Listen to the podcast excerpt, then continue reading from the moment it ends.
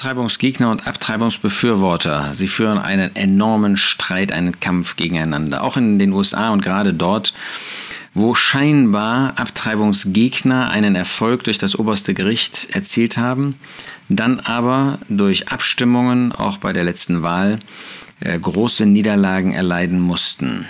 In diesem Zuge ist jetzt mal nicht das Thema, ob wir die Aufgabe haben, auf die Straße zu gehen oder das auf andere Art und Weise über unseren Status bei WhatsApp oder sonst wie politisch zu äh, proklamieren, was wir denken, was wir wollen, äh, wofür wir uns einsetzen, sondern das, was eigentlich erschreckend ist, dass Abtreibungsbefürworter es geschafft haben, gerade durch diesen Akt der, äh, der obersten Gerichtsinstanz, jetzt in manchen ähm, Ländern, wenn man das so ausdrücken will, in ähm, den USA, zum Beispiel in Kalifornien, einen großen Sieg zu erringen.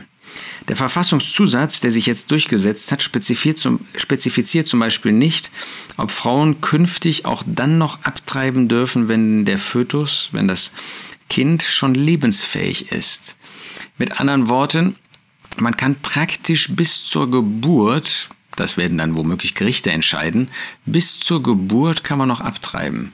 Das zeigt, ähm, wie weit wir in unserer Gesellschaft gekommen sind, ähm, mit der sogenannten Freiheit zu tun und zu lassen, was man möchte. Leben spielt keine Rolle mehr. Ja, das eigene Leben, das wird noch hochgehalten.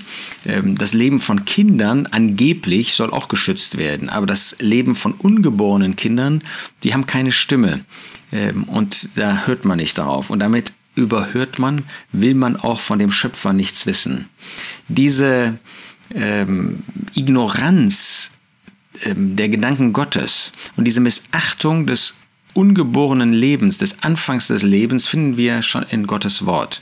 Es ist interessant, dass bei den Sünden, die Amos anprangert, in diesem Fall bei den Kindern Ammon, er da sagt, weil sie die Schwangeren von Gilead aufgeschlitzt haben, um ihr Gebiet zu erweitern, Amos 1, Vers 13, jetzt 14, so werde ich ein Feuer anzünden in der Mauer von Rabba und werde seine Paläste verzehren unter Kriegsgeschrei am, Kampf des Kamp am Tag des Kampfes und so weiter. Äh, sie haben die Schwangeren aufgeschlitzt und damit ungeborenes Leben war für sie nichts wert. Das ist genau das, was wir heute erleben. Der Bauch gehört mir. Leben spielt keine Rolle mehr.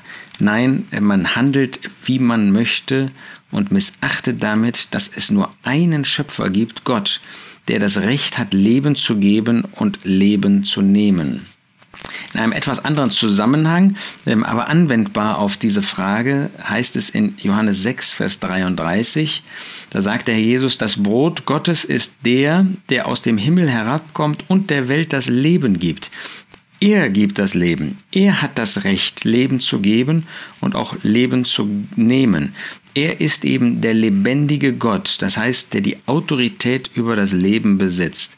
Und der Mensch maßt sich an, diese Autorität für sich zu ähm, behaupten. Er wird einmal erleben, dass Gott ihn zur Rechenschaft zieht. Jeden, der abtreibt, jeden, der abgetrieben hat, jeden, der für solch eine Missachtung des Lebens eintritt. In Epheser 4, Vers 6 wir, lesen wir, dass der Apostel Paulus von dem einen Gott und Vater aller spricht, der über allen und durch alle und in uns allen ist. Das ist der Schöpfer. Gott ist derjenige, der Schöpfer ist, der das Leben gibt, der das Leben nimmt, der das Leben bewahrt. Er hat das Recht. Und immer dann, wenn der Mensch sich in die Rechte Gottes hineinspielt, wenn er in diese Rechte Gottes eingreift, dann ist das zum Schaden. Für ihn selbst, für diejenigen, denen er meint, mit seinen Zielen dienen zu können und für uns Menschen insgesamt. So wollen wir lernen, für uns die Dinge nach Gottes Wort zu sehen und bei diesem Wort auch zu bleiben. Wir sind dankbar, dass wir einen Schöpfer haben. Wir sind dankbar, dass wir einen Schöpfer über uns haben, dass wir die Autorität des Schöpfers kennen, dem wir verantwortlich sind.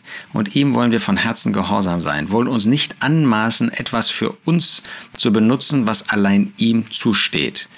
Er kann Leben geben und er kann Leben nehmen. Und da wollen wir es bei belassen. Wollen auch unsere Meinung nach seinem Wort da richten. Und auch wenn wir angesprochen sind, wir brauchen und sollen ja gar nicht da protestieren oder demonstrieren, aber wenn es in unserem Umfeld zu einem Thema kommt, dann wollen wir uns hier auch positionieren, wollen sagen, was Gottes Wort dazu sagt zu dieser Frage und so auch Gott, unseren Schöpfer und natürlich auch unseren Retter damit ehren.